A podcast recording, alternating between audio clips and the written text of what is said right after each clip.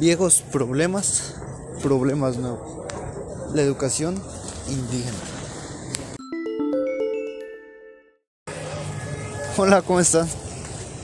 Les mando un saludo a todos los que ya nos sintonizan con este podcast desde sus hogares, sus trabajos y donde sea que se encuentren escuchándolo. Como se los mencioné en el podcast anterior, la llegada de esta pandemia trajo consigo una serie complejas de retos a los que nunca antes habíamos enfrentado. Como bien sabemos, las zonas indígenas, los pueblos indígenas mejor dicho, no cuentan con un programa curricular como tal.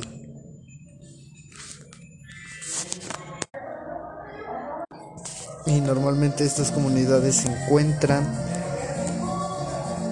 alejadas del acceso a internet, a televisión, a todos estos medios los cuales se están utilizando para el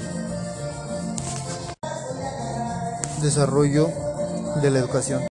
Debido a esta situación, los docentes han visto la necesidad de buscar de forma autónoma las estrategias y formas curriculares para enseñar a los niños, incluso de trasladarse cada cierto tiempo a esa comunidad para poder instruirlos. Es necesario implementar las redes necesarias para para el aprendizaje significativo en los niños.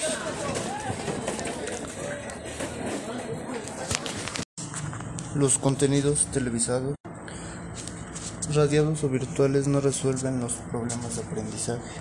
En sí mismos la relación entre maestros y alumnos es fundamental y no solamente un proceso cognitivo por contrato, sino de los procesos de socialización y convivencia.